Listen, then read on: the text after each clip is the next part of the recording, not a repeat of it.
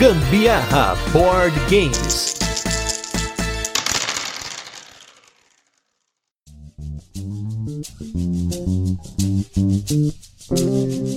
Fala galera, beleza? Aqui é Gustavo Lopes Gambiarra Board Games em mais um episódio do Turno de Comentários. Esse programa no qual a gente chama convidados para discutir sobre temas que não entram nos nossos episódios semanais. E hoje eu vim aqui para trazer uma discussão que começou numa live lá no Boards Burgers. O negócio tava tão quente aqui que o negócio tava pegando fogo nos bastidores, já tendo discussão antes do programa começar. Então eu falei, mano, vamos correr, vamos correr para começar a gravar já. Mas aí, por problemas técnicos, a gente esfriou, mas agora vamos voltar quente aqui. E para isso nós vamos hoje trazer dois caras do Boards Burgers para falar sobre jogos híbridos, jogos que misturam estilos diferentes, estilos entre aspas opostos. Vai ter euro com a Mary, vai ter wargame com a Mary, wargame com euro, vai ter board game com videogame, party game com euro, é party game. Gente, vai ser uma loucura aqui, vai ser uma salada de estilos misturados para que ninguém consiga definir em que categoria esses jogos se encontram. E para isso, começando aqui no meu lado esquerdo, eu estou com ele que sempre me dá trabalho nas edições porque ele fala pra caramba, mas aqui pode. Aqui pode falar. Estamos aqui hoje com Sandro Campagnoli do Burgers. Tudo bem, Sandro?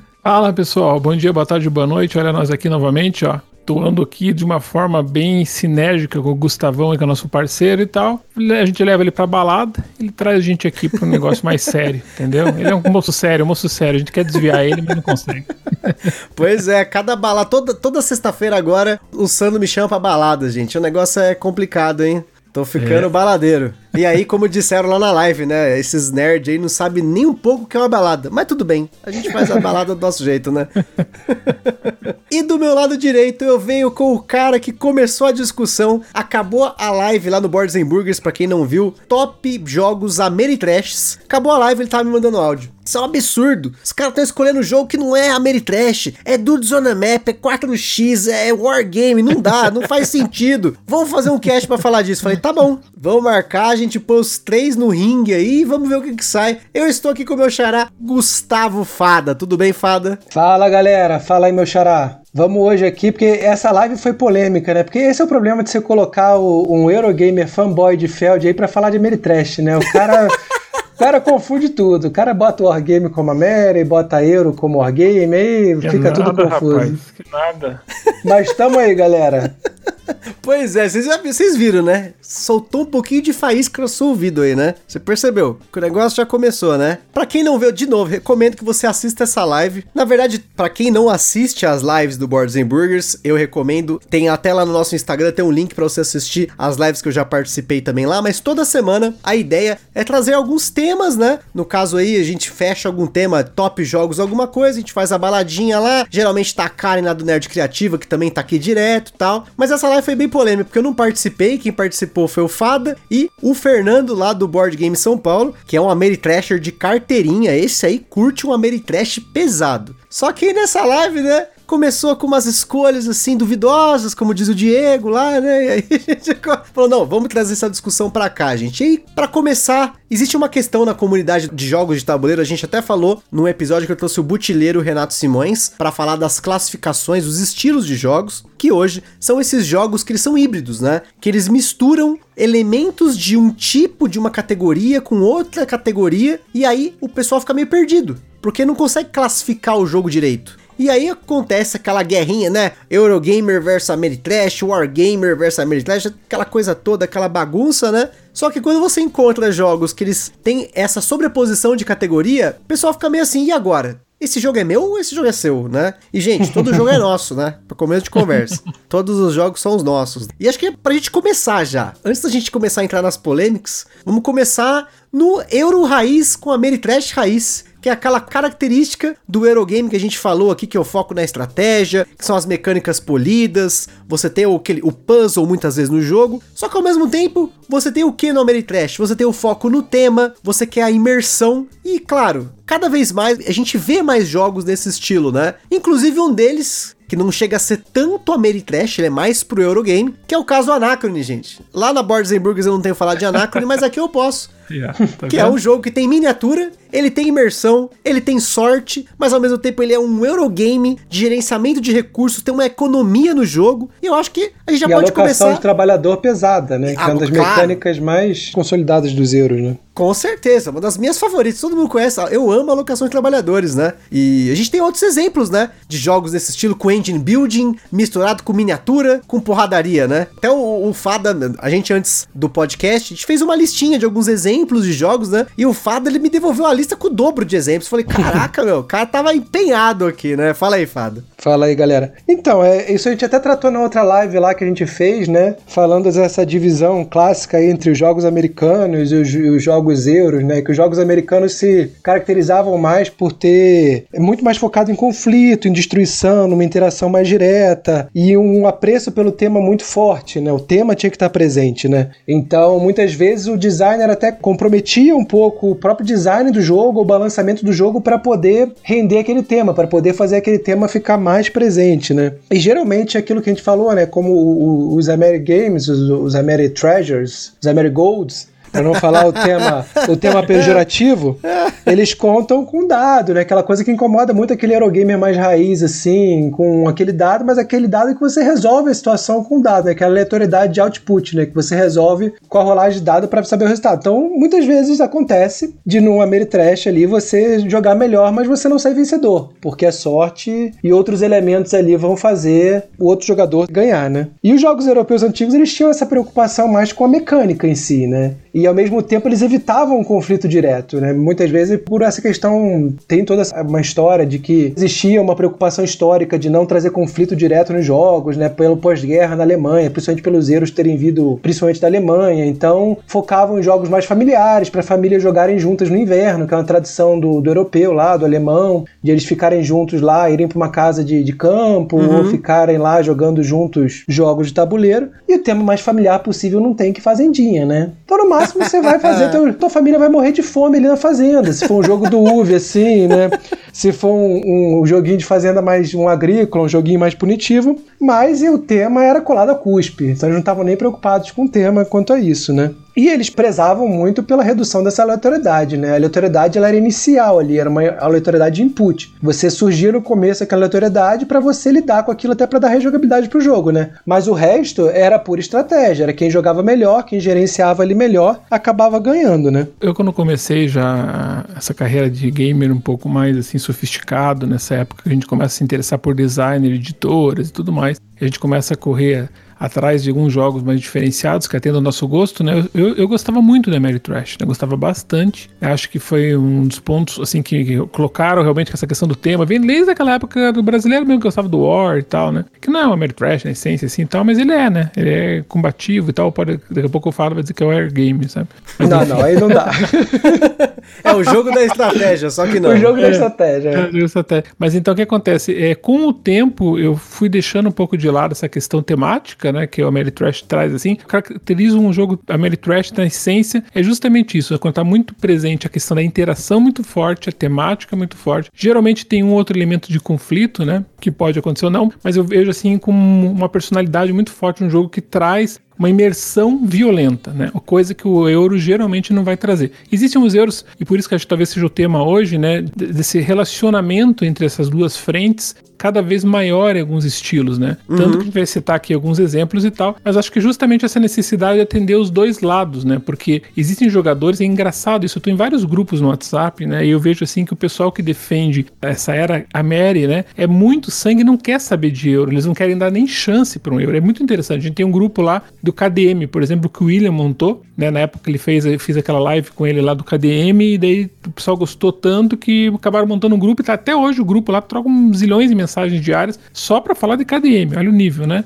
E o pessoal lá, eu não vejo um grande interesse em euro dar essa abertura. Então, talvez quando vem essa sinergia entre euro e Ameri, é um passinho que você dá para poder conhecer e dar uma chance, entendeu? Assim como eu tive uma fase muito ativa, né? Uma fase assim de muita preocupação com temática e tal, quando você tá no começo do, dos games, né? Quando você tá entrando realmente no né? início do hobby, isso atrai muito. Eu vejo que os Ameritrash são muito bons para introduzir jogadores, assim, não Ameritrashes é, muito pesados. Tem não, minis, é, minis. É minis, minis, muitas minis, porque você vê as minis ali e, por exemplo, o Zombicide, por exemplo, é um exemplo prático, né? Você fica encantado com aquilo. Meu Deus, é o meu filme que eu amo de paixão, minha série sendo convertido num board game, né? Então esse aspecto temático ele acaba fortalecendo e encanta muito mais que o euro, eu acho, né? Você coloca um euro seco para um jogador iniciante, ele olha aquilo ali, meu Deus, quero sair fora, quero sair correndo aqui. Eu mesmo, quando comecei, eu me lembro do, do Feld que eu joguei sem saber que era o Feld, o Burgundy. Na primeira vez que eu vi, o que me chamou a atenção era o uso inteligente dos dados, mas não necessariamente é temático, tudo que aquele papelar, só papelão, cartonado, aquele negócio tudo feio, né? Uma arte feia, assim, né? Bonito. Falei assim, nossa, que não me atrai, mas você tem que dar chance, porque daí você vai se envolvendo com a mecânica, mas isso aí é um trilhar ao longo da tua carreira de jogador. Eu acho que o Ameritrash ele é mais aceitável, é você mergulha mais rápido. Então por isso que quando o primeiro Ameritrash, que não é Ameritrash, que é um híbrido, que seria um 4X, enfim, Eclipse, por exemplo, que eu gosto, eu sei que o Fada gosta muito também, era o primeiro jogo que eu tive contato, depois eu tive com o Blood Rage e tal, mas foi o primeiro jogo que eu tive contato, que eu, eu tava nas duas esferas, eu tinha o combate, tinha sorte, tinha letoriedade, tinha até certo ponto o tema, mas tinha um outro lado que era econômico, que eu podia controlar um pouco mais a sorte, né, eu podia gerenciar um pouco mais a, a, os personagens ali com seus poderes diferenciados, facções diferenciadas, se bem que isso na Mary também existe, né, mas ali eu vi uma, uma simbiose, eu vi uma união muito rica entendeu? Entre as duas frentes. Sim. Né? Mas daí me encantou. Daí eu falei assim, nossa, que legal. Eu tava totalmente anti-Mary e daí eu comecei a gostar desse tipo de jogo. Daí veio o Blood. O Blood também foi legal, porque foi o primeiro jogo em que eu não precisava atacar as pessoas. Eu chamava pro ataque, né? Chamava pro, pro combate, né? Querem participar do saque aqui? Quem quer participar? Mas ninguém tá vindo me atacar na verdade, né? Tem uma, uma outra pegada, por isso que eu achei assim, pô, que legal, uma visão diferente que ele trouxe, um híbrido, de certa forma, porque o, Blood Rage, ele é temático, né? Só sim, que ele não, tem, ele não tem dados, ele não tem esses elementos de dados. E você tem uma sorte um pouco mais controlada, você tem ali um, um gerenciamento de mão muito pesado e tal. Enfim, foi isso que foi me encantando, e por isso que os híbridos para mim se tornaram uma realidade na minha vida. E hoje eu tenho dois Américas, apesar do fato de dizer que não é, mas eu, eu afirmo que é, porque a gente acho que grande ponto de, o grande ponto de discussão foi dizer se o memoir era, não era, né? Não quero até adiantar a pauta, mas a questão é assim: existem alguns elementos, alguns jogos que se pode categorizar ele em determinadas frentes, mas se você pegar os puristas daquela frente, por exemplo, o Fada veio dizer lá na coisa que não era Ameritrash, que era um wargame. Só que eu já vi vários wargames, tiozão mesmo, aqueles que pegam pinça para pegar lá, que não tem nada de miniatura. Os caras wargamer fudido mesmo, entendeu? Pegam aquela pincinha, você vê ali, quem olha por cima fala, meu Deus, isso aqui nem temático não tem, porque parece um emaranhado de tilezinho quadrado, colocado no mapa inteiro com o mapa distribuído ali. Isso é um wargame sério. Se você falar que o memória é wargame, eles te chutam a bunda e você vai parar na puta que pariu. essa, que é a verdade, tá sendo bem. Eu já, eu já vi a gente falar, já tentei falar wargame e os caras trucidavam, porque os caras são muito puristas, né? Ó, pra minha defesa, já entrando aqui no tema do memoir, ó. Você entra no BGG, ele tem lá a uhum. classificação nova que ele colocou, né? Que agora uhum. entra mais abstrato, customizável, estratégico. E aí no estratégico entra tanto jogos que a gente classifica classificaria como a Mary Game quanto o Euro, né, que são jogos mais complexos, eles usam mais a questão de complexidade e o objetivo do jogo, né, essa classificação nova. Uhum. Achei bem interessante ela. Ela não usa essa classificação histórica. 75,2% classificam o Memoir como Wargame, tá? Então, Santos, você tá errado. Você tá errado. Não, você mas... tem que admitir que você tá errado. Memoir não é Ameritrash. Ele é um Wargame. E os outros 25 estão certos, é. Tem os outros ele 25 é lá, wargame, Ele é tão Wargame que ele reproduz... Não, os outros 25 eles estão lá como jogo temático ou jogo família. Jogo familiar. Nossa, jogo tá, é. errados, né? Os errados. E aí 2.2 entra como estratégico ali, que você poderia jogar pro América ali, mas pro pra cara, ele reflete os conflitos ali da Segunda Guerra Mundial super temático, até que o jogo é até desbalanceado de propósito. Tipo, em alguns cenários Não, ali da batalha, mesmo. tipo, a batalha, no cenário que o aliado tinha vantagem, uhum. O cara uhum. tá jogando com aliado, ele vai ser melhor. Então, o Wargame faz isso também. O Wargame é, faz isso, é. ele quer reproduzir aquele cenário de batalha ali, entendeu? Mas se você pegar toda a essência do Ameripuro, ele tem todos os elementos do Ameripuro, todos. Mas todos. você pode pegar vários wargames que são isso. Tem muito wargame que a resolução é com dados também. Nem todo wargame é resolução vai ser. Não, não, mas eu não tô falando dados. Mas eu não tô falando dados. Eu tô falando a questão da temática presente, a questão da alta interação. Todos os elementos de um Ameri puro, como você chama, estão presentes no memória. Mas o Wargame, os Wargames têm sobra. isso também. Os Wargames Não, eu não sei interação não, hein? pura. Os wargames sérios não tem, não tem É tanto porque, o, é porque assim, o Ameri surgiu mais como uma vertente de, de tema forte, mas não tema histórico, porque o- os wargames já existem há muito mais tempo que essa classificação de Ameri Games ou Euros, assim, eles são muito antigos. Tanto é que eu vi outro dia uma postagem no cara do BGG, assim, falando que entrou lá no, no porão dos pais lá e encontrou um monte de wargame antigo, assim, que os pais dele jogavam.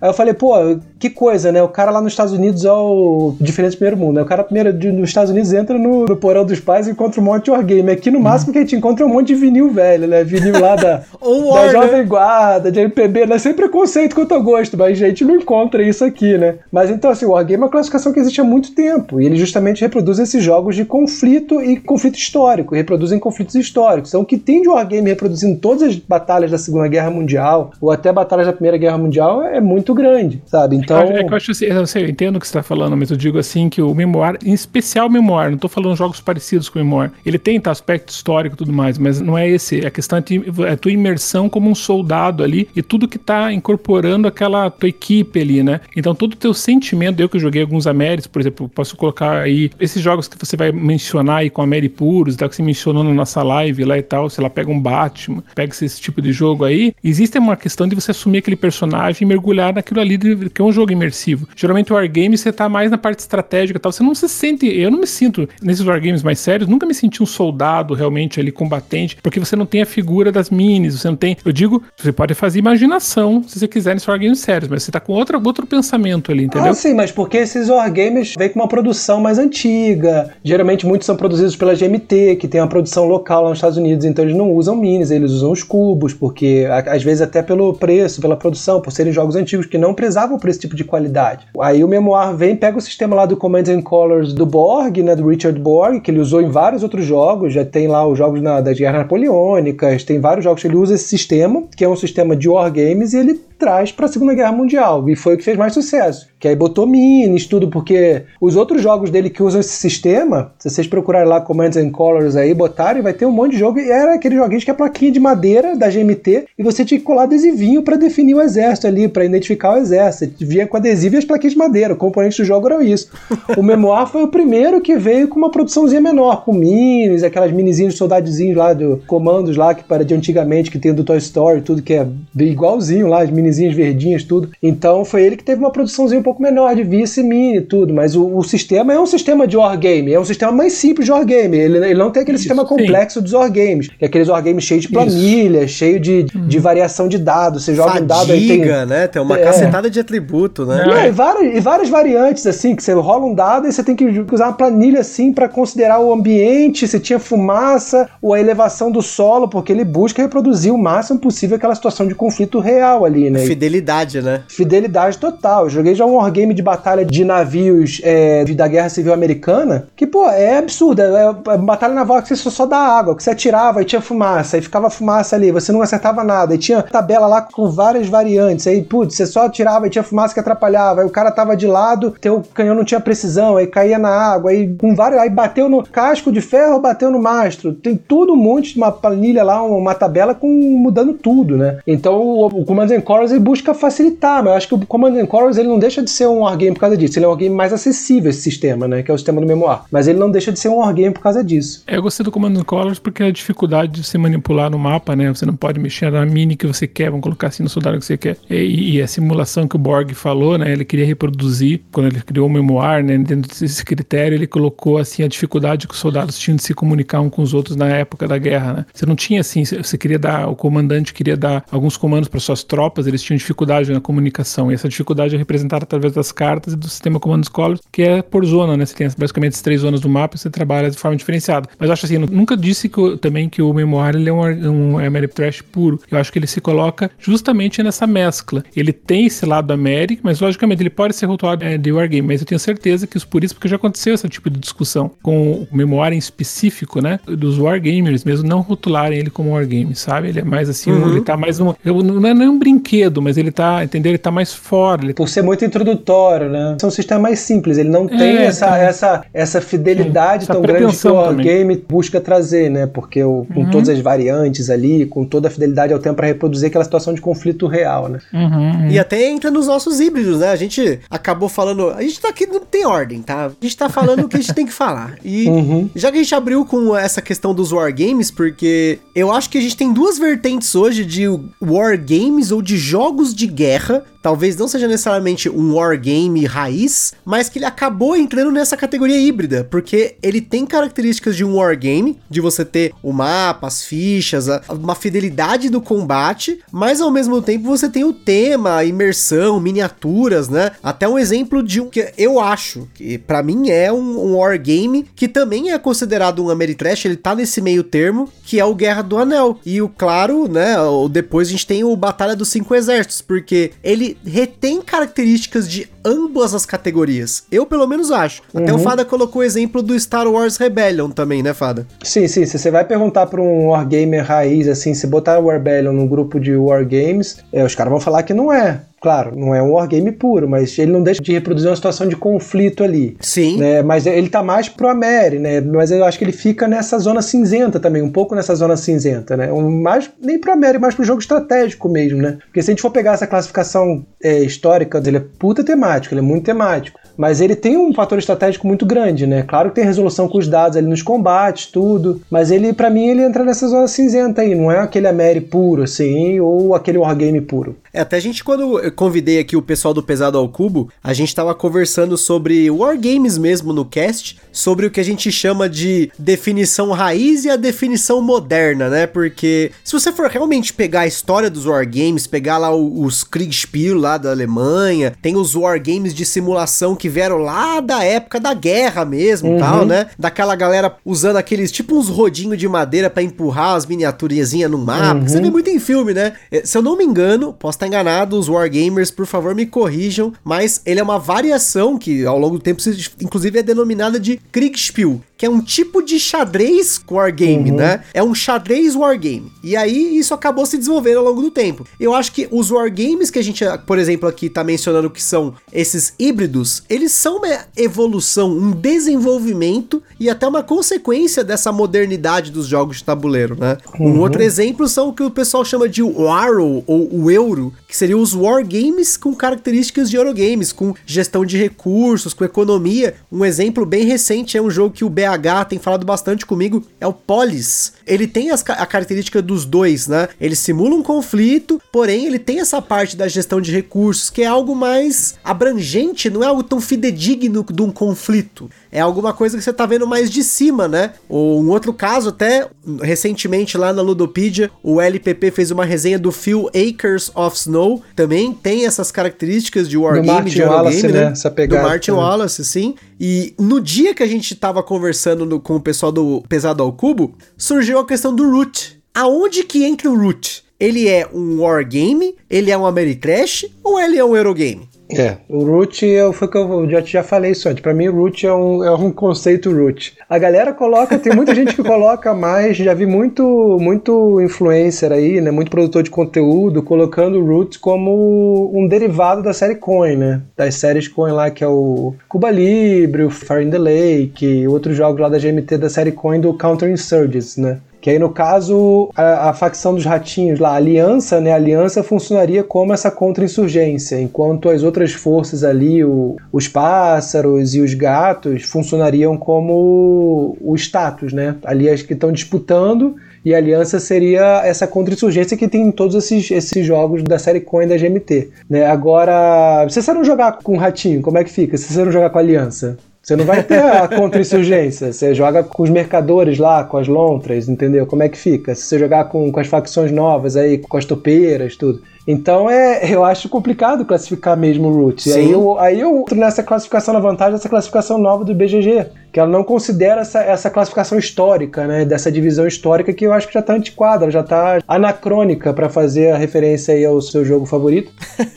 Porque eu acho que ela entra num conceito de jogo estratégico. Assim como muitos dudes on the map que a gente tem hoje, como Blood Rage, é um jogo estratégico. Você vai pegar um Cryhaven, que é o que? Um Ameri ou é um Euro? Ah, ele tem o conflito ali tudo, mas ele tem pontuação, ele tem um controle de área. Eu acho complicado. Assim, alguns jogos você não tem dúvida de qual classificação eles entram. Se você pegar um Mansions of Madness, pô, Mansions of Madness é claramente um Ameri, você não tem dúvida quanto a isso. Né? Ele tá ali no extremo, ali, na, se a gente pegar o, o, a gradação ali, ele vai estar tá bem colado ali na ponta do, dos jogos Ameri. Se você pegar um Feld, pô, vai estar tá ali bem colado na ponta do euro, né? Agora tem muito jogo que está nessa zona cinzenta aí, que é difícil classificar. Então, aí tá, às vezes nem entram como híbrido. Pô, mas ele é tão híbrido assim? Aí eu acho que vantajosa até essa classificação. Você pega mais pelo peso do jogo, pela pretensão dele, né? De ser um jogo mais pesado, mais que requer estratégia. Apesar de ter, poder ter um elemento de um ou de outro, né? Inclusive, tanto o Root quanto o Twilight Struggle, que é um outro exemplo para mim que entra nessa classificação que ele é wargame, ele é euro ao mesmo tempo, uhum. né? Se você for lá no BGG, ambos eles estão mais ou menos com 55% dos votos da galera como o que eles chamam de strategy games, que são esses jogos mais uhum. complexos, jogos estratégicos, né? E 30 e poucos por cento como Wargame, que faz essa simulação de conflito, uhum. porque é realmente, porque assim, é até a questão, né, porque o Twilight Struggle, ele é um jogo de guerra, né? Então uhum. muita gente pode classificar ele como um wargame, simplesmente pelo fato dele ter o tema de guerra. Então isso até pode confundir. Então, mas como não existe uma bíblia que fala ali, olha, o wargame é isso, o, o, o América é isso, o euro é isso, o abstrato é isso, colecionável é isso, então ainda vão a cair nessas questões, né? É até mais um exemplo que você colocou na nossa lista, né, Fado? O Mare Nostrum, né? É outro que ele cai nessa pegada, né? Sim, sim. É, ele, no BGG lá, você vai ver, ele tá mais como estratégico, né? Ele entra nessa conceituação mais geral, mais genérica de jogo estratégico. Mas tem uma galera ali que botou também como wargame. Ele não deixa de ser também. É um jogo que tem uma preocupação histórica ali, de refletir esse conflito histórico ali das civilizações antigas. Mas ele tem uma gestão de recursos ali bem interessante também, com troca, com trade, produção e um controlezinho de área ali, que pega muita coisa de euro, né? Então ele entra nessa, nessa zona cinzenta também. Eu, eu colocaria ele também como o euro, né? Ou o Warrow, como eles chamam lá fora, né? Como esse euro wargame. E o Sandro até comentou, já a gente falando do Eclipse, né? E agora, 4X, esse gênero, subgênero, que até tem muito em jogos de videogame, né? Jogos eletrônicos, né? Aonde se enquadraria um 4X? Porque, querendo ou não, se você tem explorar, expandir, extrair e exterminar, o exterminar ele evoca o conflito. O expandir Pode ser que sim. O explorar, ele acaba evocando coisas que a gente tem hoje dos Eurogames, né? O extrair é a mesma coisa. Então, aonde que entra? A própria definição de 4x, o que são os 4x, acaba entrando metade metade. E agora, o que, que a gente faz com esses 4x? E engraçado que você tem alguns elementos, por exemplo, no Eclipse que seria considerado um híbrido, agora você pega o Twilight Imperium, ele já não é um muito híbrido, né? Ele já é uma Mary, né? Pelo menos eu percebo isso, né? É uma diferença sutil entre os dois, mas o Eclipse, por ter esse lado econômico muito forte, de gerenciamento de recursos, faz com que ele se torne um pouquinho ali no meio termo, né? E o 4x é, que é, um, é um dado importante, porque na verdade ele é um subgrupo, ou seria um macro, a Mary e Euro em cima e o 4x embaixo, o 4x se rotula como um próprio sistema único, né? Uma categoria única. Então é difícil, né, você rotular e categorizar todos eles, né? Mas para mim é bem clara essa diferença do Eclipse pro Twilight, né? Não sei se o Fada concorda, mas o Fada que gosta muito do T4, né, por exemplo, né? Não, eu sou do time Eclipse, eu sou do time Eclipse. Não sou tão fã do T4, ah, não. ah, você é não, eu sou do time Eclipse. Cara, é verdade, você não curtiu. O William, o William, o William, William que é o T4. É mesmo, eu confundi. Pensei que você era apaixonadaço, cara. Não. eu gosto, gosto, mas não sou apaixonado como eu sou pelo Eclipse. Eu sou time Eclipse. É. É, então. Com o Eclipse você tem um pouquinho mais de controle, né? Se bem que o Twilight também você tem aquele lado político muito forte, diplomático. Não, o Twilight é muito estratégico. Ele é muito uhum. estratégico. Apesar de ter a conflitualidade, ele é muito estratégico. Eu acho que até mais que o Eclipse, porque o Eclipse tem um elemento de aleatoriedade, principalmente na, na abertura dos tiles, que faz muita diferença no jogo incomoda muita gente. E no combate também. Né, a rolagem de dados do, do Eclipse pode até ser mais aleatória do que do, do T4. É, você tem um controlinho se souber montar bem a, a, a tua máquina ali. Mas realmente é difícil. É, pode ser, pode ser, ele pode judiar ali. Ele pode realmente, é. pro cara que gosta mais do controle ali, ele pode judiar. Mas, mas o T4, olha só que interessante, já vi muita gente falando, tá? Não foi nem 3 nem 4. Muita gente falando que ficou, que terminou a partida frustrado, porque foi também um lance ali de sorte que ele não conseguiu ganhar, sabe? Ah, tá acontece. sob controle. Você lembra que teve uma discussão dessa? Tem, porque ele tem uma política muito forte, né? O que eu não gosto tanto no TI4 é o aspecto político muito forte. Quem gosta da política da negociação ali, nossa, pira com o TI4, porque um dos pontos mais importantes do jogo é essa negociação política. Se você não souber negociar, se você não souber se colocar ali, é, o jogo você pode ser realmente devorado pelo jogo. Mas foi o que você falou, o TI4 ele entra mais pro, pro lado, mas olha que engraçado, ele entra mais pro lado do Ameri, mas por um lado, a minha opinião, eu acho ele ainda mais estratégico, assim, menos aleatório, não mais estratégico, mas menos aleatório que o Eclipse. O Eclipse tem muitos elementos aleatórios que podem incomodar muita gente. Por exemplo, se você tiver uma abertura de tiles ruim, aquilo pode resolver o, o jogo para você. E outro jogador do seu lado abriu sistemas muito bons do lado dele Sim, ali, deu é sorte, aquilo aí já pode definir o resto da partida, pode definir muito o resto da partida, né? E foi o que eu falei, assim, o, o pessoal, se você compara, fala compara o Eclipse com o TI4, o pessoal do Dice Tower, por exemplo, o, o Sam Healer, né, que já até saiu, né, tá, tá numa empresa de jogos agora, ele ficava puto da cara sem você falar, porque eles não gostam de Eclipse, eles não gostam de Eclipse, porque eles não gostam do aspecto econômico, eles falam, ah, isso aqui é um jogo econômico com navinha, isso aqui não é um TI4, isso aqui não é um 4X, não, não comparem, não digam que Eclipse é um TI4 sem a negociação, não é, então tem o pessoal que fica revoltado com isso. É realmente foi o que eu falei. Se você vai jogar o Eclipse, metade do jogo, até chegar à fase de combate, você vai achar que tá jogando um euro ali, porque é um jogo meramente econômico. Você tá gerindo tua economia Sim. ali, tua facção. Quando chega na fase de combate, pô, isso aqui virou um América total. Porque é, é, só, também, né? é só Dice Fast, né? Rolando dado pra caramba. E, então ele é legal. Ele, pra mim, ele une o melhor dos dois mundos. Eu adoro o Eclipse por isso, né? Mas veja só, até o mesmo elemento mais aleatório que seria, como você falou, a tirada dos tiles, né? Mas se você tira tiles muito fortes, por exemplo, você vai consumir bastante recursos teus, né? Você vai ter que pagar mais caro por isso e tal. Então faz com que você tenha que ter uma gestão pesada ali, né? uhum, né? Então sim, isso sim. Não, é, não é simples assim, ó. Ah, tirei uma porcaria ali. Só vou colocar um disquinho ali, não deu nada, eu livro algum outro recurso. Agora tirei um for. Putz, agora vou ter que proteger, vai chamar a atenção de todo mundo, então vou ter que começar a criar base de defesa, vou ter que começar a gastar recurso um monte. Daí quando for contar a parte econômica, né? Do dinheiro, fazer contra de contas no final da rodada já vou me ferrar, porque eu já baixei um monte de discos e tal. Então tem esse lado também, né? E tem o lado também da simetria dos personagens, saber trabalhar bem, então às vezes tirar é, discos muito fortes também não tem muita vantagem no primeiro momento. Então tem todo um, um negócio ali escondido que já tá mais dentro da complexidade do jogo em si, né? E o Eclipse você pode ganhar sem fazer nenhum combate, né? Eu ganhei algumas vezes sendo planta mesmo, você já viu, né? Joguei, uhum. já jogou comigo, sim, né? Sim, sim. Então sendo planta mesmo ali e tal, se, lógico, daí só como planta você não vai ganhar, mas aí você faz uma aliança ali com alguém forte no combate e tal, você vai comendo pela Não, você consegue né? se isolar, né? Você consegue isso, se isolar no Eclipse. O TI4 uhum. ele vai te forçar em algum momento para sair em combate, né? Porque os objetivos que vão saindo ali vão sair objetivos uhum. que te uhum. forçam a tomar territórios que estão com outras pessoas. Então ele te leva em algum momento a você uhum. realmente ter que sair para o combate, né? Até para completar é. os objetivos. O TI não, o TI você pontua sem precisar fazer combate. O TI não, o Eclipse, desculpa.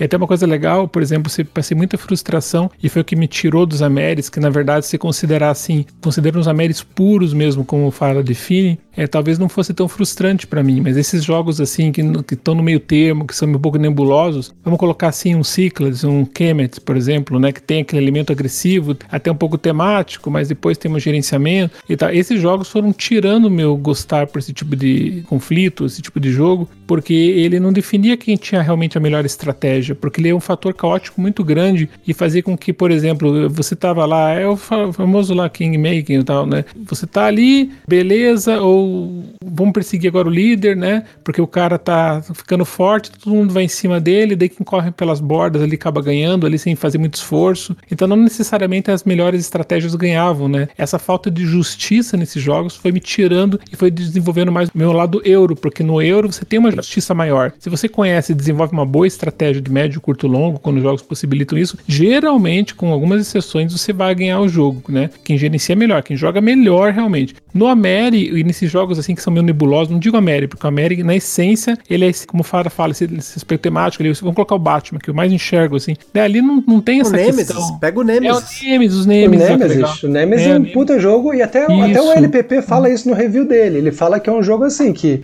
ele não tá preocupado no melhor jogador vencer. Ele tá uhum, tá preocupado uhum. na tua diversão, na tua experiência imersiva ali. É Sim, é realmente verdade. É, é realmente mesmo, verdade. O cara pode jogar uhum. bem a partida inteira, mas pode sair com o objetivo ferrado, tudo, e o outro lá consegue completar o objetivo mais fácil. O mais importante do jogo assim, é a experiência imersiva e a historinha que você vai ter para contar que você formou com aquele jogo depois. Porque realmente Sem dúvida. ele não tem essa preocupação com justiça. É, então, então. E quando o jogo se posiciona meio naquele meio termo que quer abraçar tudo, às vezes ele acaba fracassando determinada né, nessa experiência, realmente, né? Que foi o meu caso. Então fui virando euro naturalmente por causa disso, sabe? Me sentia muito injustiçado nesse jogo. E até às vezes um pouco brochado quando eu ganhava o jogo, mas eu vi que eu ganhei assim porque, sabe, ninguém me atacou, porque era, era, não era uma coisa emocionante, né? Não era uma, uma experiência incrível, assim. Então, esse aspecto conflitivo ele foi me deixando de fora. Por exemplo, um que eu chamo lá de Mary, né? Que talvez não seja Mary puro, mas que traz várias mecânicas do euro e tal, mas no final ele acaba sendo altamente temático e tal, que eu tenho na coleção, é o Spartacus, né? O Spartacus é um jogo que ele traz claramente né, essa definição temática, né? Então você se sente realmente um gladiador ali. Ele tem algumas mecânicas euro, também ele não é bem, não, não chamo ele de Mary puro, mas ele tem aquele lado da Mary bem fortalecido, né? Tem os personagens, tem a ambiência, tem a temática, tem a figura dos dados da aleatoriedade, um pouco de fator caótico, mas com um pouco de controle. E pela primeira vez é um combate em que você participa na vez dos outros, né? Eu já me frustrei muito nesses jogos também híbridos, vamos colocar assim, nessa dificuldade de voltar para você e você ficar assistindo o combate dos outros, né? Dos amiguinhos, ele tem vários jogos assim. Forbidden Stars que o Fada gosta é um deles, assim, né?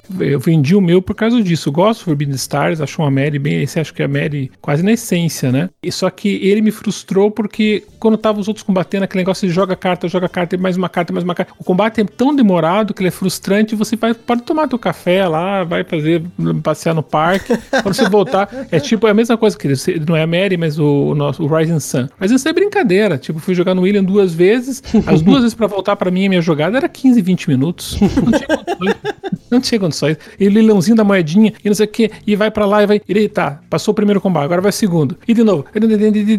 E você ali, cara, olhando aquilo ali. Não é gostoso desses aqueles combates, porque o, do, do Spartacus, o legal é que você participa você tá indiretamente. Olha que legal. Né? Você, lê, é, você participa você, tá, do, você aposta, você apostou, é. né? Então você tá apostou, então você tá, você tá torcendo pelos amigos. Cara, isso para mim foi revolucionário, assim, sabe? Isso é genial mesmo, né? Porque ele faz todo mundo uhum. participar daquele combate, né? O cara apostou, então ele isso. vai querer ajudar para que aquele outro gladiador ganhe. Nossa, às vezes você aposta uma decapitação, assim, né? Grande, tudo tua moeda ali, que você viu que um, pô, o Spartacus entrou na arena contra um porcaria lá, né? Você sabe que a chance de decapitação é grande, então você vai apostar e fica aquela, nossa, cara, todo mundo torcendo e tal. Então você se sente na arena, você se sente assistindo um jogo, uma batalha na arena mesmo, sabe? Então é um jogo que renasceu assim, e eu que não, não era muito assim dessa questão do combate e tal, vi, olha que legal, não, não necessariamente eu tenho que combater, mas eu posso chamar para o combate, posso criar ali toda uma estratégia, né? Para tentar enfraquecer um pouco os fortes e ataque direto, né? Eu acho que é maior, um dos jogos maior interação que eu joguei na minha vida, né? É porradaria o tempo todo, né? Mas você vai preparado, né? Não é frustrante porque você vai preparado para aquilo. É diferente de jogos que você espera uma coisa e você é surpreendido negativamente por algum tipo de ataque, alguma coisa assim. Mas, Sandro, isso, isso pode acontecer em muitos erros hoje que a gente tem com interação forte. E às vezes essa interação é mais punitiva do que muitos jogos amélios. Assim, por exemplo, você vai pegar um Food Chain, os jogos da Exploiter. Se alguém vier e te ferrar ali, o Age of Sin, você pode sair do jogo no começo.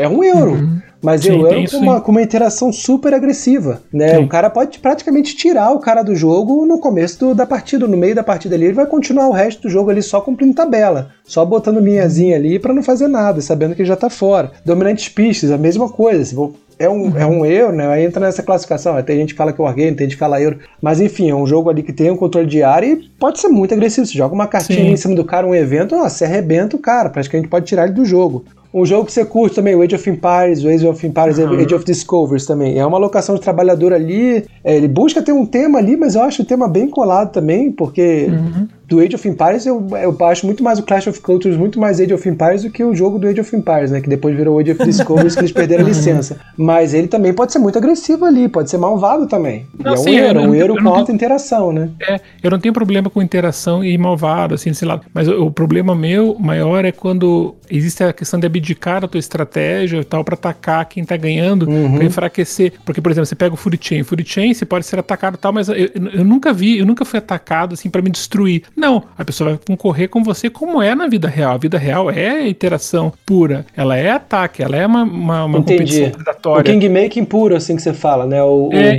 o, isso, Bash, isso. o Bash da líder puro, assim. O Kemet tem muito isso, o Cycles tem muito isso. Isso, isso O mesmo. Roots tem muito isso, né? O Roots, o cara que tá ali na frente, muita gente não gosta do Roots por isso, né? O cara que tá ali na frente a galera vai se juntar para bater nele. Então, assim, a galera que é mais experiente no root sabe que não dá para ruxar. Você tem que ficar ali na tua, ali fazendo teus uhum. pontinhos e preparando uhum. para fazer a pontuação forte para fechar. Que se você sai na frente, nossa, vai vir um caminhão em cima de você. Uhum. É isso mesmo. Por exemplo, eu sempre me lembro de um amigo meu que tinha uma farmácia, né? E ele montou num bairro uma farmácia lá, tava bombando, tá? De repente veio uma rede de farmácia dessas famosas, montou ali um em cada ponto, ele perdeu. Eu me senti exatamente no food chain. Você coloca uma lanchonete ali, vai puxar todos os clientes para ele, mas tá vendo que é uma competição predatória natural, assim como o container, por exemplo. O container tem uma interação fortíssima. O jogo econômico. É, o container, por exemplo, pô, você coloca os produtos mais baratos ali em real time com todo mundo, uma interação animal, tá todo mundo meio que se furando, né? Tá tendo esse, essa, como o falou, essa TAC, vamos colocar assim entre aspas, mas é tentando se beneficiar, né? Porque é livre comércio, entendeu? Tipo, eu tenho esse direito. Agora a questão dos jogos, geralmente que tem esse lado Ameri um pouco mais nebuloso ali, que tá ali pro híbrido ou pro Ameri mesmo, ou pro Wargame e tal, tem esse lado assim muito punitivo no sentido não a, se, se abdica muitas vezes, por exemplo, se vai enfraquecendo, né? Isso sempre acontece em jogos conflitivos. Você começa a ficar enfraquecer, você vê que você não vai ganhar. Aí você vai fazer o quê? Você vai atrás de quem tá ganhando, entendeu? Você não vai deixar ganhar. Ou geralmente se tem alguma coisa com aquela pessoa, uma coisa um pouquinho pessoal, ali, ah, esse cara sempre ganha, esse cara, isso aqui, você vai atacar aquela pessoa. E fica, cara, uma coisa totalmente frustrante, tipo, o cara sendo atacado, dá pena. Eu tive várias vezes pena do cara sendo atacado. E eu não queria fazer parte daquilo, entendeu? Mas eu vi o cara sendo atacado. Falei, cara, coitado do cara. O cara teve uma estratégia legal, o cara desenvolveu, o cara tá lá em cima porque ele merece. Mas não, todo mundo vai em cima do cara, acaba com o cara, basicamente extermina o cara, o cara não pode fazer nada. Ele vai falar assim: não, mas é que o cara tinha que ser meio político. Não consegue, sabe? Tem jogos assim muito diretos, assim, nessa mescla. Eu acho que realmente com o Mary puro ele é mais saudável nesse quesito, sabe? Porque você tem uma. É mais, conta mais experiência você conta uma história no final, não é uma, uma frustração assim, sabe? Porque, por exemplo, eu tive experiência de jogar, vocês sabem, lá já falei várias vezes do Gloomhaven, minha experiência foi negativa só pela questão de eu não gostar muito daquele tipo de interação, mas eu, eu entendo que, que, tem toda aquela questão ali, que a gente falou, até colocou, né? Pode ser uma Mary, Euro, Trash, uma, um híbrido ali e tal, tem um ladinho um pouquinho mais Euro e tal. Eu senti assim, foi tirado um pouco a questão ali é, do Alpha Player e tal, né? Com as cartas de iniciativa. Achei super válido a questão da aposentadoria, a questão da, da jogada, só achei muito repetitivo, mas eu vejo ali uma experiência realmente que se, né, uma ambientação muito legal, né, para quem gosta de Dungeon Crawler e tal, tem, tem todo aquele negócio. Só achei um pouco repetitivo, ele podia ser um pouquinho mais emocionante no lado de novidades e tal, mas no final ele acaba sendo né, a mesma coisa. Eu fui aqueles sábados e sábados cinco sábados na casa do William e era sempre a mesma coisa. Eu não tive experiências diferentes só por causa disso, porque eu não gostei do Gloomhaven. Mas eu já vejo ele, eu não me senti atacado em nenhum momento, não me senti assim, é, né? Até porque é cooperativo, mas eu, quando você leva contra os monstros, tudo, você se perdia, pô, legal, perdi aqui porque eu não, não soube utilizar muito bem meus poderes. Você consegue entender o que tá acontecendo. Nesses jogos muito combativos, você não sabe, é muito caótico, entendeu? O jogo caótico é a história do War. O War era super caótico, né? Tipo, você pegava teu objetivo ali, para começar tinha um desbalanceio balancei de objetivos absurdo, né? Um tinha que ganhar o mundo ali, outro tinha três eh, países ali ganhava Conquistar a Oceania. Né? É, entendeu? Tipo, já começava assim, tudo bem. É, e tá, vamos aguentar isso aí. Mas depois você via que o War, no final, ele terminava sendo totalmente pessoal. Né? O pessoal, ele via ali que ah, eu tenho que conquistar cinco países aqui, beleza. Quatro estão ocupados por outros super fortes exércitos, ou seja, eu não vou ganhar, não vou ganhar. Então o que eu vou fazer? Eu vou ferrar todo mundo. Tem que começar a distribuir porrada em todo mundo assim desnecessário, e daí ele, ele contribui pro caos. E ele faz com que esses jogos tenham, sejam frustrantes, entende? É que isso aí acaba entrando, Sandro, até a gente na hora de fazer aqui a discussão, quando eu tava conversando com o Fada lá depois da live fatídica aí, a gente tentou até separar esses híbridos, né, esses Eurogolds, né?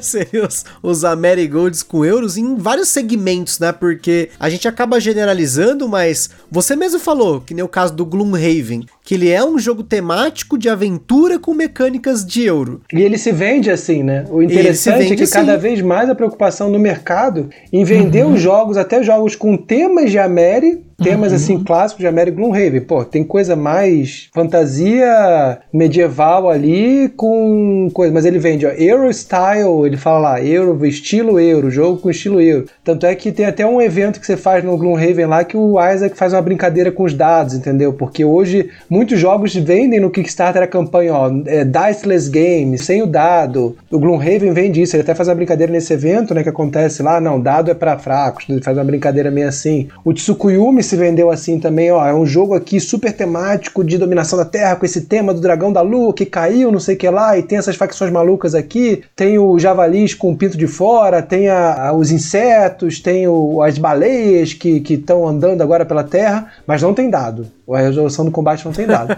e tem um jogo novo até do David Tursi, que foi financiado, acho que tá pra entregar agora, eu até peguei ele. É o Defense of Procyon 3 que é um jogo ele é vendido assim também. Ele é vendido como um wargame pra Eurogamers. Então ele tem essa coisa, um jogo de, de também de sci-fi, que você tá ali na Terra e, e, chega uma raça alienígena, começa a batalhar com os humanos, aí uns lutam, no, uns lutam no céu e outros lutam na Terra. Então ele tá ali reproduzindo aquele conflito, mas ele quer se vender. É um game mais para os Eurogames. Então hoje parece que o selo de ter mecânicas de Euro parece um selo de qualidade, assim. Né? Uhum. Então hoje tem essa preocupação de venderem como, peraí, não tem tanta aleatoriedade, não imagine que é um Ameri assim puro, que tem muita aleatoriedade. Ó, oh, Eurogamers, venham aqui jogar também, porque o, os Ameres vão ser atraídos pelo tema presente, que já tá ali na cara quando você vai vender ou oferecer o jogo, né? E os Zero Games eles colocam nessa coisa, ó, as mecânicas, as mecânicas são dinheiro, então venha para cá, venha para esse jogo. Então eles estão buscando atrair esses dois grupos hoje, né? Sim, mas aí, como eu tava falando, ele entra que nem o caso do Gloomhaven, né? Entraria também nesse mesmo esquema. Um Mage Knight, um Robinson uhum. Crusoe, que são jogos extremamente temáticos, só que você tem mecânicas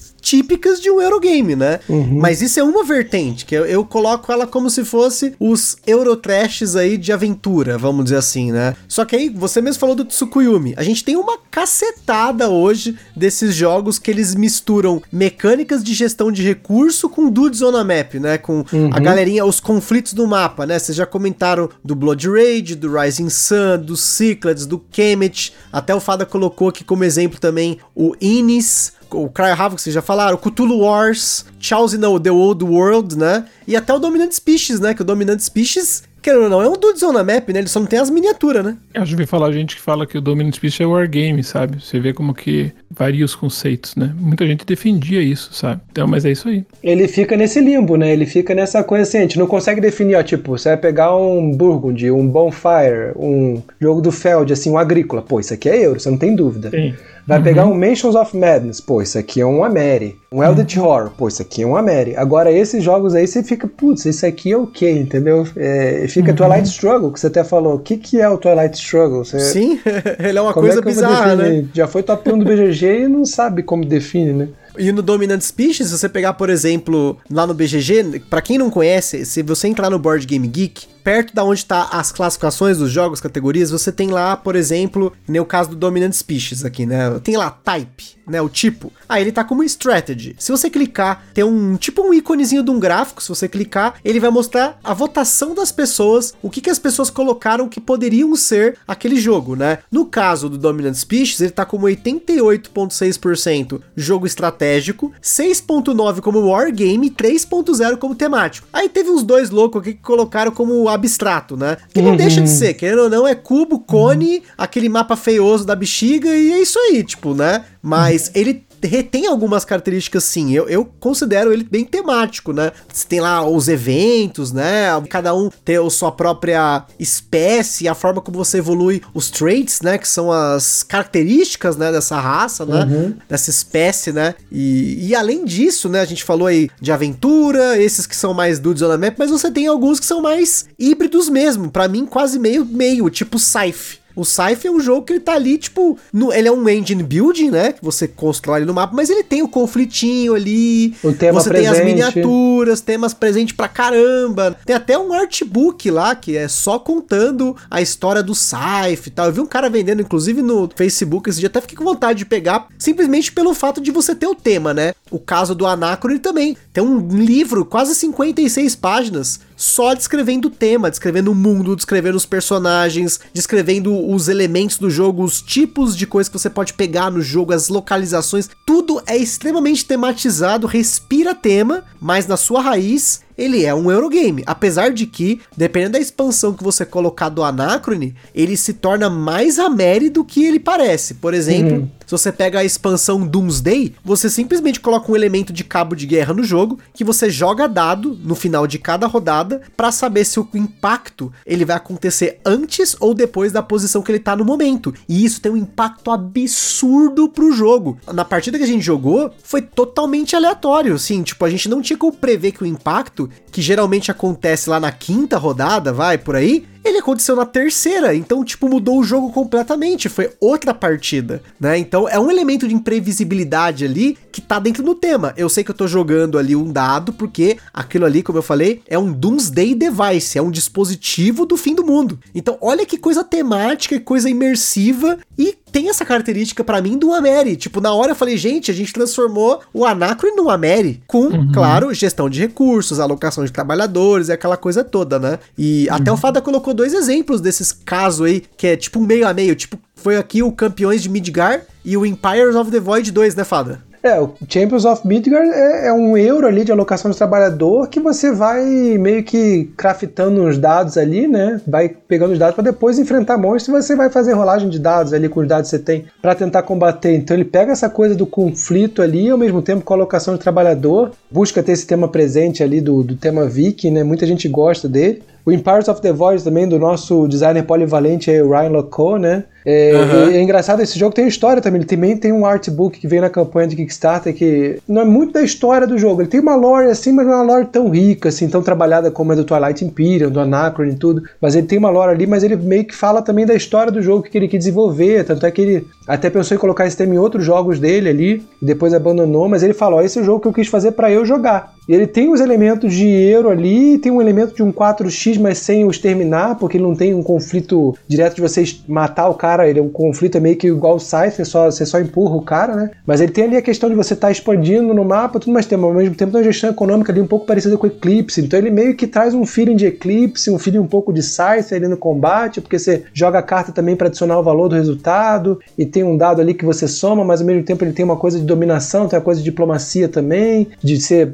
conduzido com carta, então ele entra nessa salada aí, nesse meio, nessa meiuca aí, difícil de, de caracterizar. Então você não, nem como caracterizar ele 4x você consegue, consegue. Muita gente fala que ele é um 3x, porque ele tem esse elemento de expandir, de extrair, porque você extrai os recursos, pega os recursos dos lugares que você tá, de explorar, mas não tem a questão do exterminar, não tem um conflito uhum. direto ali, né? É, a galera também chama como 3.5, né? O é. Brasil, o Mundos Imperial, ele saiu com essa coisa do 3.5, uhum. Saif mesmo, né? Como isso, né? Que o pessoal comenta que quando você não tem o foco no exterminar, tipo, você exterminar não é tão forte quanto as outras três, né? É. Não compensa tanto, talvez, sei lá, né? Às vezes nem é possível. No, no, no, é? no Empires of the Void não é possível. Você não elimina o cara do jogo. Você só afasta ele. Você dá um empurrãozinho, vai para longe. Ganha esse combate aqui, eu ganhei um pontinho vai para longe. Só isso. E o cara continua no jogo ali. Só atrasou um pouco o jogo dele, igual no site, entendeu? Sim, sim. E uma coisa bem louca também, a gente tava falando de euro, de econômicos aí, né? Tem até uma vertente de classificação, até no Board Game Geek eu, eu, cheguei a ler alguns artigos sobre a galera que tá separando os Eurogames, né, os Euro Style Games dos jogos econômicos mesmo, né? Porque você tem uma série de vertentes de jogos econômicos, incluindo os 18xx, né? Uhum. Que são jogos especificamente econômicos, né? O dinheiro é muito importante, ações, você falir uma companhia, você expandir companhia, né? Eles são totalmente focados nisso, tanto que eles são uma classificação à parte, né? Na verdade, o 18xx é uma classificação à parte a parte, né? Já é um negócio assim, é o nicho do nicho, né? E eles têm muitas vezes um fator de soma zero ali, né? E alguém, se Sim. alguém tá com mais, alguém vai estar tá com menos. Não é muitas vezes todo mundo crescendo junto e vendo quem cresceu mais, né? Sim. O econômico muitas vezes traz essa interação mais agressiva mesmo, né? Que se um cara tá crescendo muito, o outro tá caindo. É, tem até os conceitos de economia fechada, economia uhum. aberta. Vou ser sincero, eu não sou o cara para isso. Tem um podcast hoje somente falando dessas coisas, que é o Mercado de Ações, que é um podcast sobre jogos de tabuleiro, mas que eles focam em econômicos, em 18xx, então lá os caras manjam. Eu vejo lá o Guilherme Toledo, que é um brother aí, forte abraço pro Guilherme, ele manja muito dessas paradas, tipo, principalmente, como eu falei, 18x e, jogos econômicos e tal. Mas o legal que eu acho nessa, nesses fatores híbridos e um pouco nebulosos é quando você consegue num jogo ter sucesso de explorar tudo e beber de todos eles da melhor forma, né? Porque o que acontece? Você quer trazer elementos aleatórios, elementos amélia, elementos temáticos e tal, é, eles são um pouco essenciais. Às vezes o Eurogamer é muito seco, né? Que ele é muito duro assim, de coração e tal. Ele não consegue entender que muitas vezes o elemento aleatório ele é essencial para dar realidade àquela situação. Né? Se a gente perceber, por exemplo, por que, que o Wargame tem muitas vezes dado e tal, não adianta tentar fazer o Wargame assim com zero sorte, porque se você for numa guerra, né, agora acontece em qualquer lugar do mundo, existe sorte. Eu sempre costumo dizer, né, que se você pode ser um, super soldado treinado elite, mas você pode ser surpreendido pelos flancos e tal, você morre sendo super, né, um exímio tirador. Então, existem elementos caóticos na guerra que tem que ser reproduzidos para trazer realidade realmente do tema, né? Então, muitas vezes você vai encontrar euros com elementos de sorte, vai encontrar meres com elementos de euro, que é justamente para dar uma gestão de recursos, por exemplo, dar uma, um pouco mais de ambiência naquela época, né? Que seja uma época lá que você quer representar o tema no Ameri, mas você precisa tratar de alguns elementos de gestão ali, seja de, de mão, que você tem alguma, alguns elementos euros mecânicas, né? Que são muito proeminentes nos euros, mas é justamente o objetivo é dar aquela característica para que o jogo se complete como um todo, né? Por isso que ele acaba sendo um híbrido. E muitas vezes quando o híbrido bebe muito bem dessas fontes assim e consegue colocar, emplacar ali, geralmente você tem bons jogos, como vocês citaram, e o Scythe, né? O próprio Gunhaven, né? Ele traz aqueles elementos do, do, dos frentes e muitas vezes é, né? É aquilo que o jogador busca, né? Ele não quer uma coisa só genuína médio ou uma coisa genuína euro, porque quando você traz uma coisa muito genuína, assim, muito purista, como a gente tá falando do próprio Wargame, né? Os, os Wargames puristas e tal, você vai desagradar, você não, você não consegue trazer pra, pra pessoa, para esse mundo. Um exemplo, por exemplo, você estava falando dos 8xx, um jogo que tentou usar agora um, um pouco do euro e do 18xx foi o City of Big Shoulders, né? Ele tentou pela primeira vez, acho que foi nos primeiros jogos que tentou trazer elementos fortes do 18xx, né? Stock Market, todas aquelas características que tem no 18x, mas sem ser jogo de trenzinho nada, né? E trouxe para uma ambiência totalmente diferenciada com euro, né? Ele é euro na essência, mas com elementos do 18x. E o pessoal amou, é um dos jogos mais bem aceitos aí na comunidade, né? Esgotou todas as edições e vai para lançar uma outra. Então, saiu inclusive pela Queen, saiu, né? Por outras editoras. Então, quando você consegue colocar razoavelmente bem, né? É, essas, outras, essas outras frentes, um 4x, essas categorias que a gente costuma colocar nos jogos para diferenciá-los, né? E você ambientaliza tudo numa coisa só, olha, nota 10, assim, sabe? Esse foi um exemplo que eu falei aí, que é um dos jogos que fez sucesso e tentou arriscar. É um risco que você corre. Por exemplo, o Feld, que todo mundo fala, o Feld vai fazer pela primeira vez na vida dele, ele vai fazer uma Mary. Ele já tá tudo pronto, não sei se eu falo, sabe? Vai ser, com, vai ser com minis, vai ser tudo, vai ser assim. Ele quer se dar a chance de fazer uma Mary Trash, né? Ele falou. Eu quero ver, né? Agora a gente vai ver se não vai ser um híbrido ou vai ser uma Mary Trash puro. Eu duvido se é puro, porque a cabeça dele tá toda voltada pro mundo euro, né? Então talvez ele queira fazer, vai sair mesclado, certeza, tenho quase certeza. Mas ele falou que ele vai arriscar e vai E gosto muito do Feld porque ele tá sempre se arriscando e saindo da zona de conforto. E quer sair maior zona de conforto que tentar inventar, né,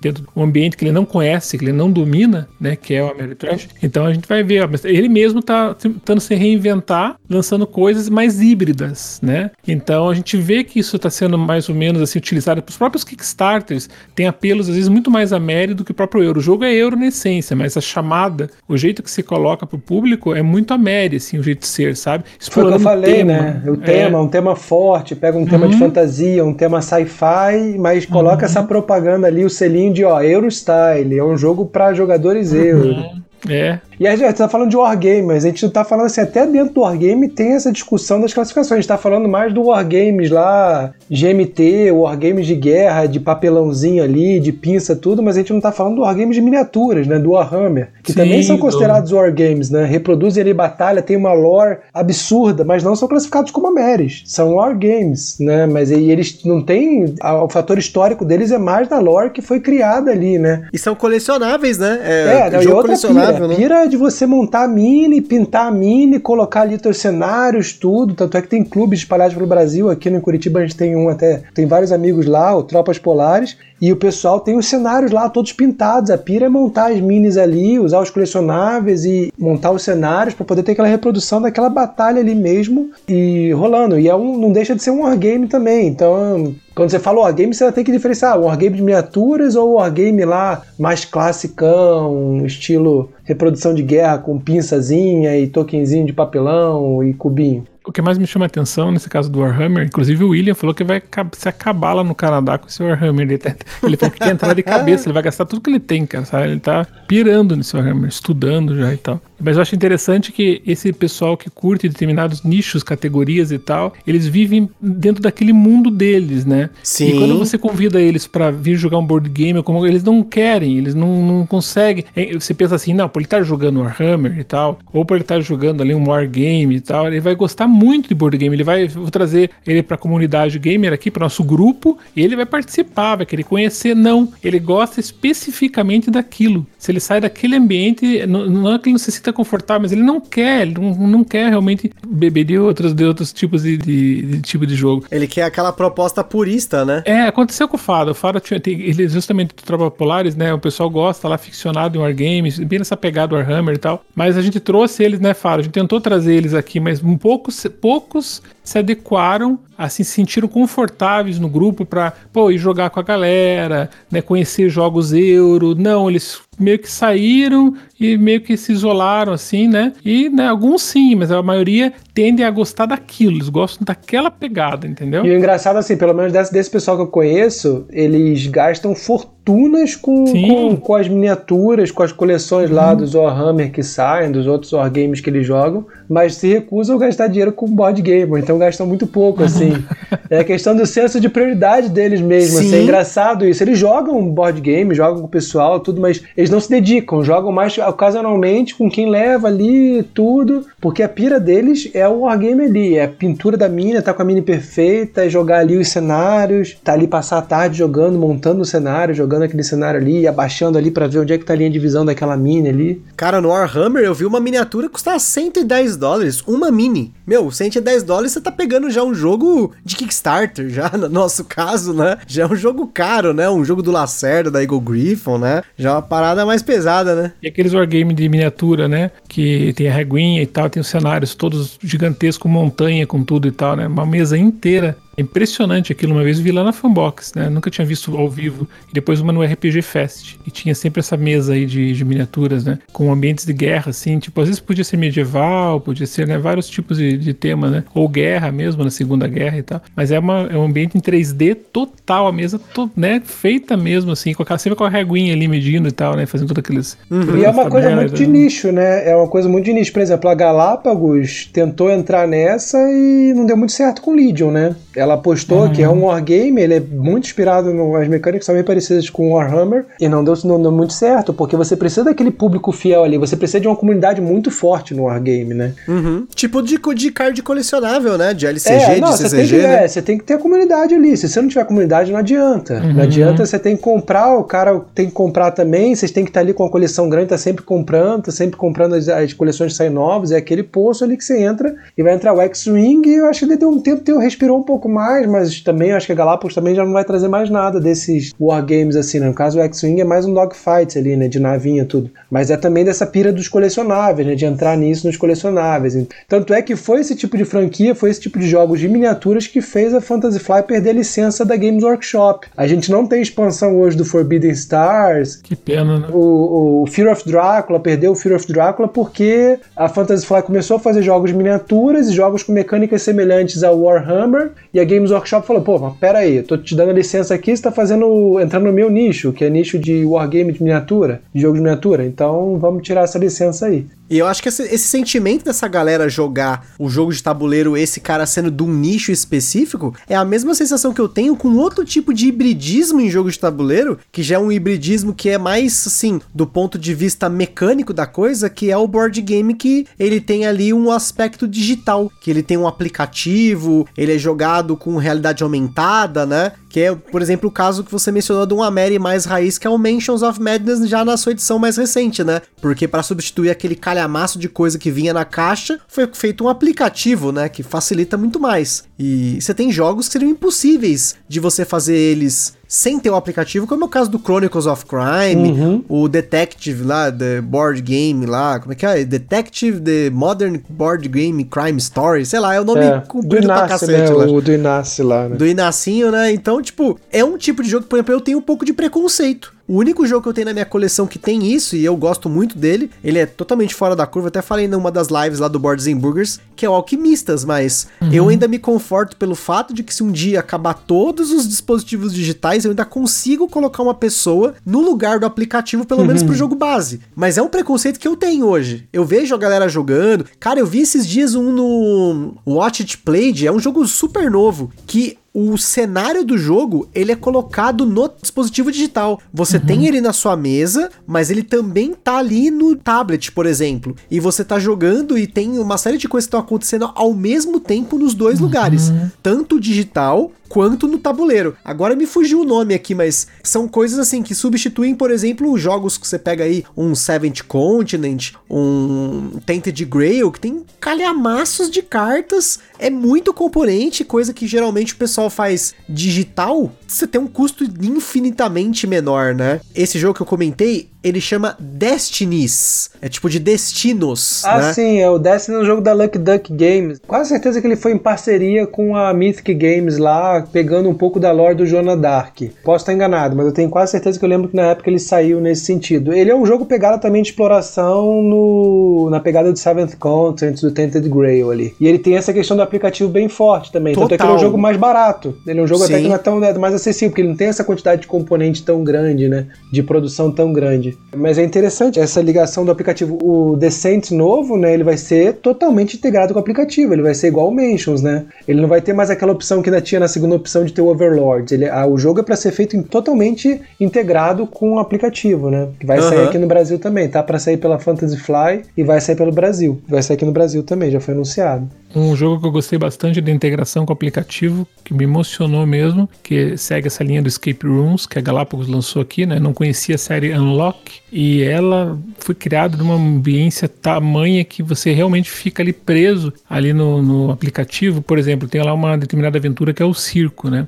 Então, o circo você vai jogando para começar a ter as músicas circenses no aplicativo, uhum. né? E à medida que você vai descobrindo as coisas, o próprio puzzle, ao invés de ser nas cards, como alguns escape rooms, assim, simulações, né, em board game fazem, é no próprio aplicativo. Então, fica um minigame dentro do aplicativo. E daí, quando você chega lá, ele abre uma carta, essa carta se puxa fisicamente, essa carta, para ver o que aconteceu. Os objetos são cartas, mas ao mesmo tempo, quando acontece algum determinado elemento lá, por exemplo, que você tem lá o, o malabarista, tem os elementos do circo lá, os os profissionais do circo, é, tem umas animações do aplicativo. Então, para pensar, você está jogando aquilo ali, você tem 60 minutos daquela correria toda para você resolver, escapar no, no, tempo certo, né? Mas você tem aquela interação muito grande do aplicativo, mas o aplicatitive não como um elemento assim, é para de solucionar de mostrar uma carta, não, como participação naquele contexto daquela temática. Então ele vai criando aquela, ambi aquela ambientação, né, daquilo que está passando naquele momento, né? Seja com músicas que são diferenciadas para cada aventura, cada aventura tem uma música, essas essas animações ali que acontecem, né? Para jogar, se você olha aquilo, você realmente.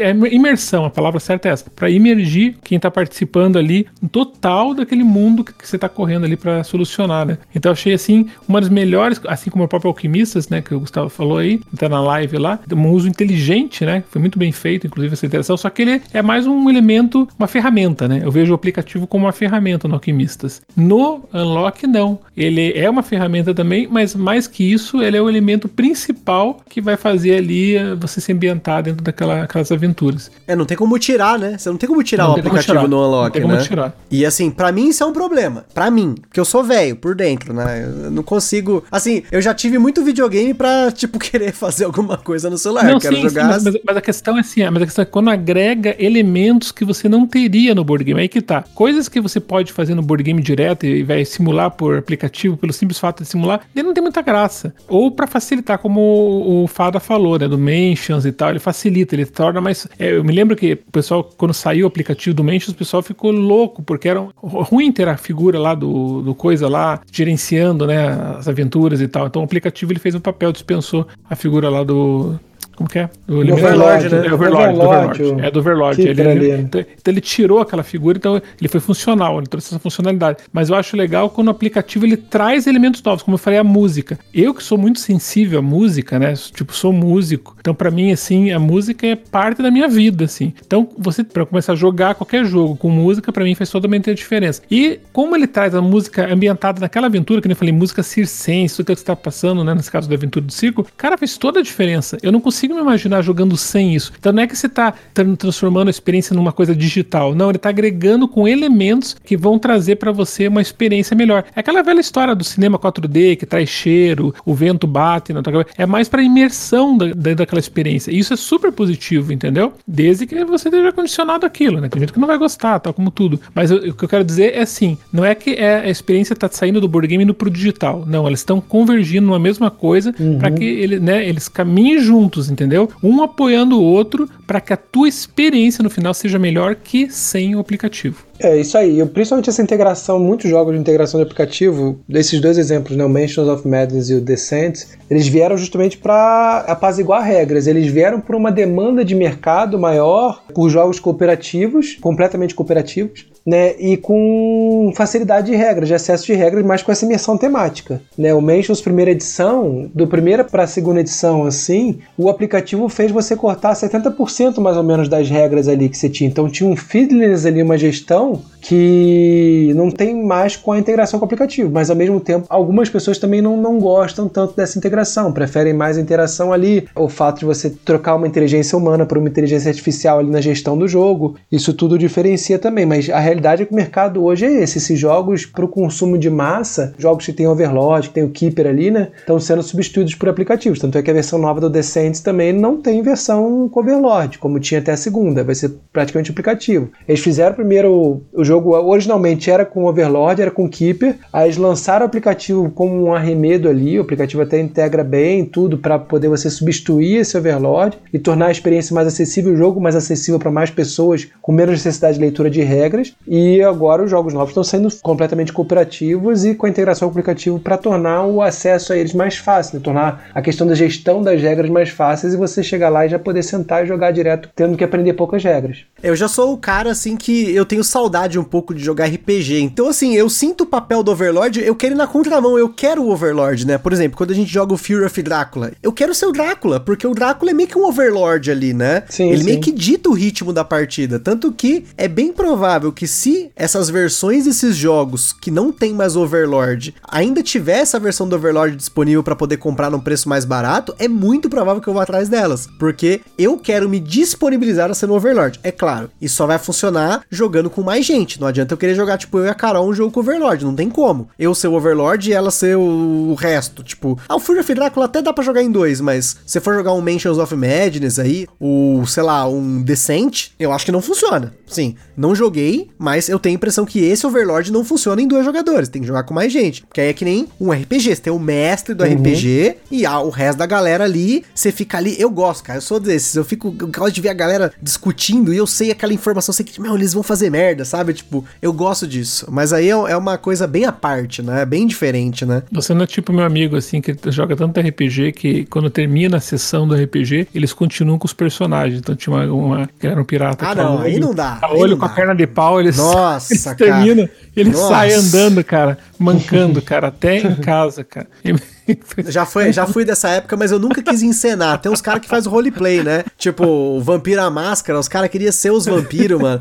Eu achava isso tão tosco. Desculpa, gente. Desculpa se você que tá ouvindo curte essas paradas, assim, de roleplay e tal. Vocês sabem. Quem ouve Gambiar sabe que eu não tenho nada de teatro. Na verdade, eu odiava minhas aulas de teatro na escola. Sempre tentei fazer o máximo para fugir disso, né? Eu gosto de assistir, eu não gosto de atuar diferente, né?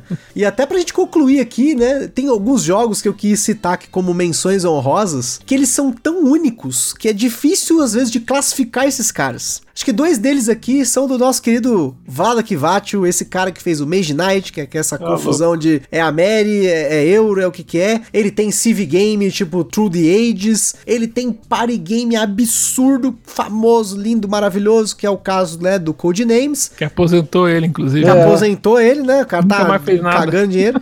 Mas ele tem jogos como, por exemplo, o Space Alert e o Galaxy Trucker, que eles têm elementos que eu até considero elementos de party game, só que você tem mecânicas ali tradicionais de um Eurogame ou de um Ameritrash, né? É, é, assim, é até difícil. Eu até brinquei, a gente fez uma live lá dos jogos família, que para mim o Galaxy Trucker, ele é um jogo família para quem quer sofrer, ele é um party game para um, um cara que gosta dos jogos mais pesados, e ele tem colocação de peças, ele tem a gestãozinha. Cara, é, é um negócio assim de tipo, único. Por isso que eu adoro. Eu, assim, o Galaxy Trucker aqui em casa se tornou um negócio maravilhoso. Assim, a gente pegou, pirou do, do primeiro dia, continuamos jogando malucamente. E o Space Alert também, né? Você tem uma gestão de, das coisas do Space Alert, apesar de ser um jogo em tempo real com CD, com imersão. É um negócio muito louco, né? Você, você consegue, só, só com curiosidade, você consegue ganhar da Carol no, no Galaxy Trucker? Todas as vezes. Sério mesmo, cara, porque a minha decepção com o Galaxy Trucker, eu gostei tanto do jogo, mas eu vi que as mulheres têm uma superioridade tão grande, mas tão grande na montagem da nave, que a, a, gente montava nossas naves assim, tudo meio quebrando, tudo né, se desmontando inteira, e as mulheres que estavam na mesa, que eram três ali, todas perfeitas as naves. Eu não tinha como jogar. Eu perdi um pouco ali a alegria, entendeu? Eu falei assim, não vou ganhar nunca da minha esposa, não vou ganhar nunca. Tipo, uma coisa que.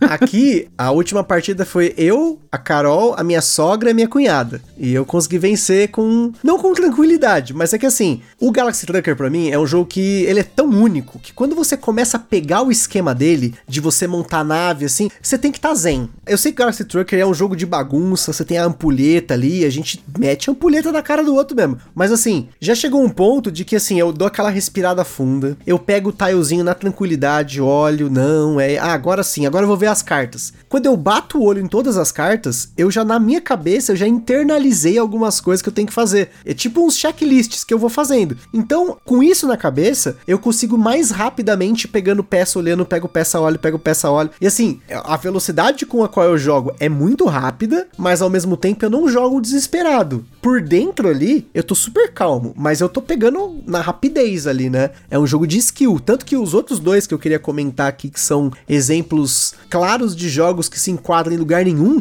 é o Catacombs e o Sonora. O Catacombs, ele é um dungeon crawler de peteleco. Ele é um estilo de jogo que não existe. Um dungeon crawler de peteleco com poderes variados, cada pecinha tem um poder diferente, tem tamanho diferente. Enfim, é um jogo totalmente fora da curva. E o Sonora, que inclusive tem vídeo lá no Boards Burgers que o Diego fez, ele é um jogo de peteleco com elementos de Eurogame. Você tem set collection, você tem é, construção de rota, você tem controle e influência de área num jogo de peteleco, roll and ride. É.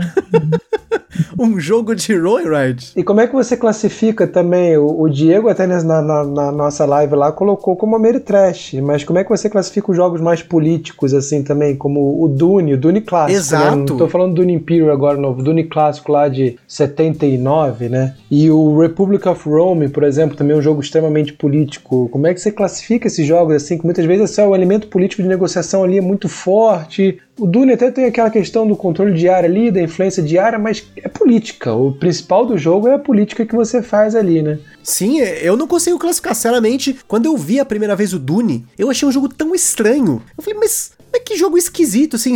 Eu não conhecia tanto de jogos de tabuleiro, mas eu conhecia o Dune em si. E eu fui ver, ah, tem um board game do Dune, vamos ver o que que é. Fui, tem um negócio, tem controle de ar, tem negociação, tem um monte de coisa misturada ali. Uhum. No próprio BGG, se você entra, ele tá como temática e strategy ao mesmo tempo, uhum. né? Mas o foco do jogo é a política, né? Eu ia até comentar quando vocês estavam falando do Twilight Imperium, porque o Twilight Imperium, ele tem esse elemento internalizado no jogo mas ele não é o principal. Esses que você comentou é a base do jogo, né? É você uhum. ter a, a, a, negociação, a politicagem, né? Talvez o Cosmic Encounter entre num caso desse, apesar que o Cosmic Encounter ele, ele é bem amerizão, né? É, ele é caótico. Fala, fala discordo, fala, fala discordo. Discordou lá do William.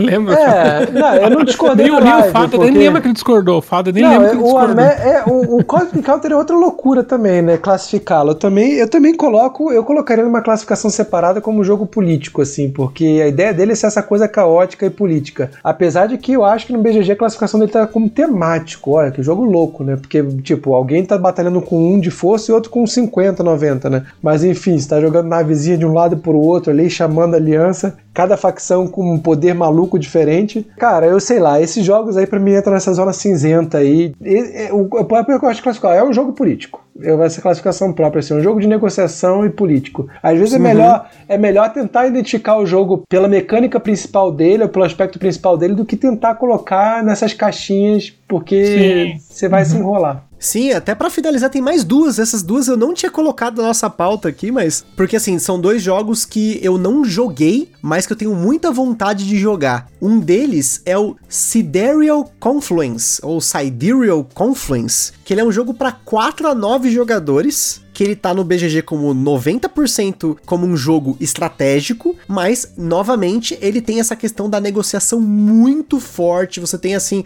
a troca no jogo é muito importante, essa politicagem no jogo é muito importante. E o outro jogo é um jogo extremamente bizarro. Eu assisti a, a um gameplay dele e assim, na minha opinião, ele é um party game mais pesado que existe. Ele, não, ele tá sendo lançado agora, mas para mim, ele é o party game mais pesado que existe. Tanto que se você entrar no BGG, ele nem tem classificação ainda, né? As pessoas não votaram ainda, porque ele tá para lançar. Mas eu assisti alguns gameplays, eu vi a galera do Pesado ao Cubo comentando. Falei, gente, isso é um party game hardcore que é um jogo que chama Station Fall. Ele é um jogo do Matt Eklund, que é conhecido por muitos jogos pesados assim, né? Tipo PAX Transhumanity, PAX Porfiriana, PAX Renaissance. E aí ele fez esse Station Fall, que é um jogo para 1 a 9 jogadores, que você tá numa estação espacial e você tá tentando ocultar o papel, quem que você é nessa estação, os personagens têm poderes variados. É um negócio assim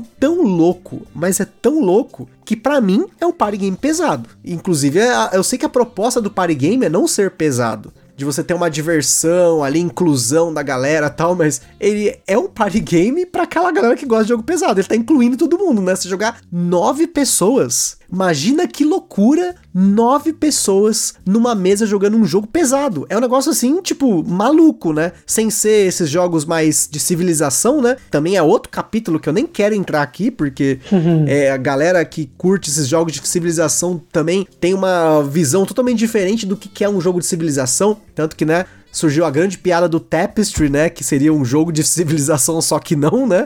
E, enfim, né? Não vou entrar nisso, até porque a gente pode futuramente fazer um cast só falando de Civ Games, um cast falando só de econômicos, desses estilos que são bem nichados, assim, são bem específicos, mas que geram essas discussões, né? Porque a gente não tem como classificar essas coisas, né? É, é isso que vocês falaram, até a gente repetiu algumas vezes, né? Sobre a classificação não ser necessária ser datada, né, ela não ser mais adequada ao momento atual dos jogos de tabuleiro, é muito importante porque ao mesmo tempo que a gente tenta classificar os jogos para poder enquadrar o público-alvo, falar, não, você que gosta de Eurogame, você vai gostar desse jogo. Só que ao mesmo tempo, essas classificações, cada dia mais fica difícil você conseguir classificar um jogo, né? Eu acho que essa pluralidade que nós temos hoje nos jogos de tabuleiro é uma coisa sensacional. Acho que a gente tá vivendo um momento muito bom e eu curto esses diferentes jogos, esses jogos que mesclam coisas de diferentes categorias, entre aspas, né? E tudo isso é a favor de uma experiência nova nova, né? De você dar uma experiência para os jogadores. Acho que, como eu sempre tenho comentado aqui, ainda mais ultimamente, é tudo pela experiência. E quanto mais experiências diferentes você puder ter com jogos, melhor ainda.